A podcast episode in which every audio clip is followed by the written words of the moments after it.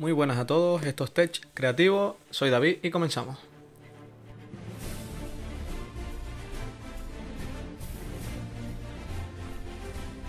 Muy buenas, aquí desde el confinamiento, un día más. Y nada, eh, hoy quería hacer un podcast sobre las tablets porque tengo últimamente mucha gente, muchos amigos que me están preguntando por tablets, familiares, y la verdad que me apetecía hablar un poco de esto, del tema de las tablets. Yo actualmente tengo una Samsung Tab S4 y la verdad que me va bastante bien, aunque se me ha caído alguna vez y tiene algún golpe. La verdad que para el uso que, yo necesito es más que suficiente, aunque siempre es verdad que, que, uno quiere más, ¿no? Ya lo último, ya tengo dos años con ella y, y me apetecería a lo mejor cambiar. Pero bueno, ah, voy a aprovechar el podcast para hablar del tema de las tablets, porque realmente no hay tanto donde elegir. No es como los móviles, que tienes una, un catálogo increíble. Entonces, bueno, pues quiero aprovechar un poco para decir que, que las tablets tienen que ser en, en función de la necesidad que, que, quieras. Eh, voy a empezar por la tablet de Windows, la Surface, la Surface Pro X. Mm, una tablet con Windows súper ligerita, finita, que tiene un procesador ARM, que la batería dura muchísimo, pero claro, si por 1000 euros eh, tienes que pagar para tener mucha batería, pero poca potencia, y sin una GPU dedicada debido a tener un procesador ARM, pues claro, no tiene tanto sentido pagar casi 1000 euros por, este tipo de tablet. Eh, pero claro, si necesitas Windows, al fin y al cabo es lo que hay salvo que compres la Surface Pro 7, que sería potencia pura y estaríamos hablando de un, portátil prácticamente porque le compraría el teclado y el ratón. Hablando de Android, pues las posibilidades que yo veo posibles son la Huawei MatePad Pro, que no tiene los servicios de Google, es un factor a tener en cuenta. Mm, una tablet que, que Huawei ha adaptado con gestos, eh, con Huawei Share, que que la pasas por el portátil de Huawei y, a través del NFC te salta la aplicación y puedes pasar documentos súper rápido, una carga rápida muy rápida de 30 vatios, una buena tablet. ¿Qué pasa? Que no tienes los servicios de Google. Entonces ahí estás jodido. Jodido si necesitas los servicios de Google, claro. Si no, con los Huawei Mobile Services y con el App Gallery, pues es lo que tienes. Mayor duración de batería, pero sin esas aplicaciones a lo mejor necesarias, aunque es verdad que la Gallery cada día tiene un poquito más. Y el sistema EMUI está adaptado ahora para las tablets. Huawei ha implementado una serie de gestos ahí que, bueno, pues más o menos la verdad que, que se queda bastante funcional y es una tablet bastante bonita. De hecho, de las de gama alta es la, la, la que es más barata.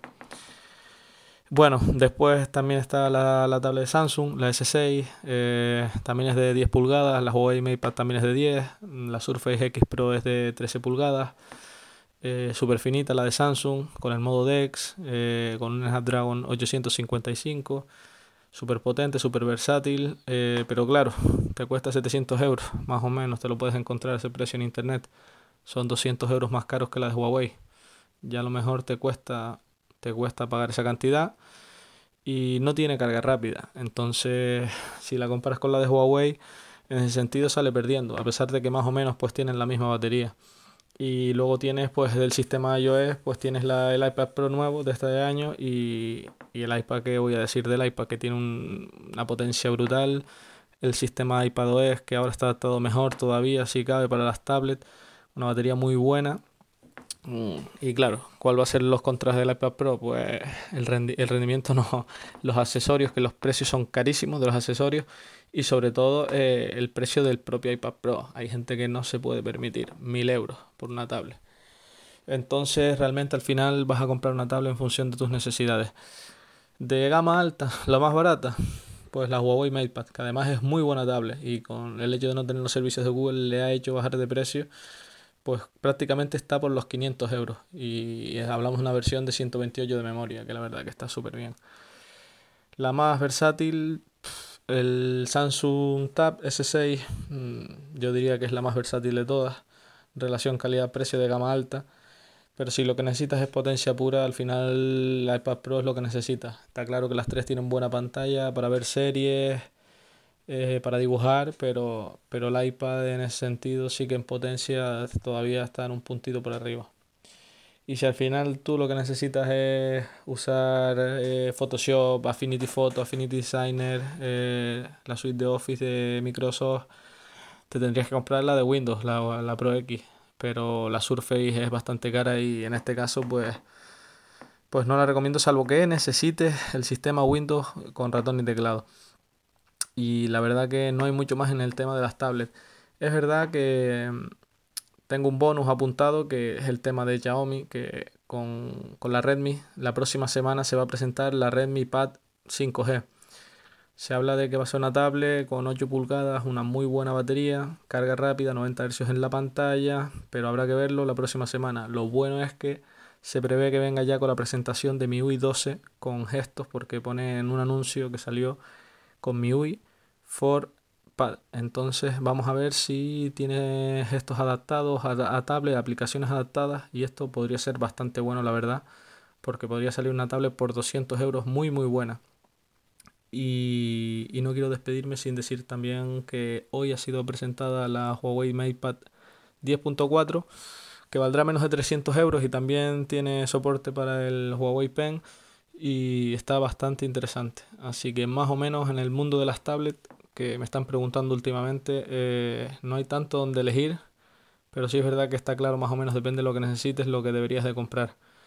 Así que la más baratita será la de, la de Redmi o esta de Huawei que acaba de salir. Y, nada, espero que les haya gustado el podcast. Me gustaría recomendar un programa que está tanto en Windows como en Android como en iOS.